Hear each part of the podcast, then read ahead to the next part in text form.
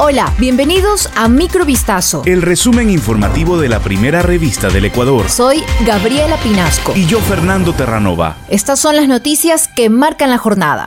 Una avioneta cayó este martes 18 de octubre en pleno casco urbano de Guayaquil, en la provincia del Guayas. Dos pasajeros fallecieron y el piloto se encuentra grave. La aeronave se precipitó hacia el suelo entre las ciudadelas Sauces 1 y Alborada, cuarta etapa, ubicadas en el norte de la ciudad. Según la Dirección General de Aviación Civil, se trata de una aeronave tipo Cessna que cubría la ruta Manta-Guayaquil. Mientras se atendía la emergencia, las autoridades cerraron el paso vehicular en la avenida José María Roura.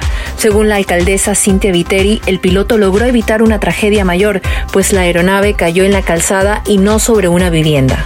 El ministro de Gobierno Francisco Jiménez realizó la entrega de dos nuevas preguntas a la Corte Constitucional sobre las atribuciones del Consejo de Participación Ciudadana y Control Social. La acción es parte de la consulta popular que impulsa el presidente de la República, Guillermo Lazo, luego de que hace unos días la Corte no aceptara dos de las ocho preguntas formuladas. Las dos preguntas en torno a las atribuciones del Consejo, presentadas este martes 18 de octubre, tienen que ver con la eliminación de las facultades de la institución para designar autoridades y con modificar el procedimiento de designación de sus miembros para que sean elegidos mediante un proceso de meritocracia. Según Jiménez, estas dos nuevas preguntas toman en cuenta lo que ya estableció como criterio la Corte Constitucional, que en su dictamen señaló que el anterior mecanismo de selección de autoridades propuesto por el Ejecutivo alteraba el principio republicano de gobierno.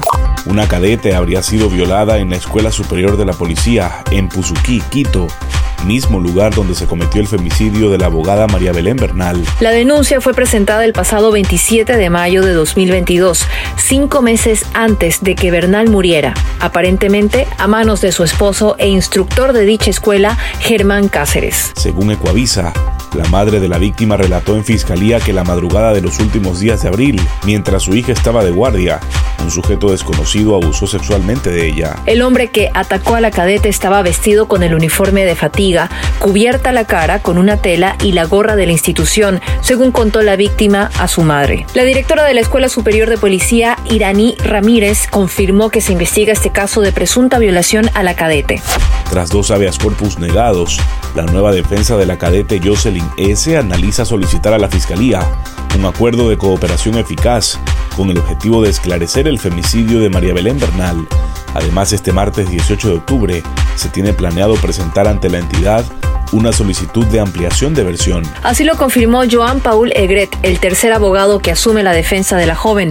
Textualmente, el jurista mencionó que la ley reconoce que la figura de cooperación eficaz es factible en este tipo de causas y nosotros, por supuesto, estamos abiertos a que esto se dé y a colaborar en todo lo que podamos. En caso de que la Fiscalía no acepte el pedido, dijo que seguirá luchando por demostrar la inocencia de la cadete y que deja en manos de la institución la investigación por presuntas presiones ejercidas sobre su defendida, quien rindió una versión inicial bajo la asesoría del mismo abogado del fugado Germán Cáceres. Luego, Rosa Pilco, madre de la gente detenida, denunció que su hija fue influenciada por sus superiores para que elabore un relato que no es cierto delincuentes ingresaron a robar dentro de las instalaciones de la Fiscalía de la SUAY, ubicada en la avenida Paucarbamba, en el sureste de Cuenca. El incidente habría ocurrido entre la noche del lunes 17 de octubre y la madrugada de este martes, según indicó el fiscal provincial Leonardo Amoroso.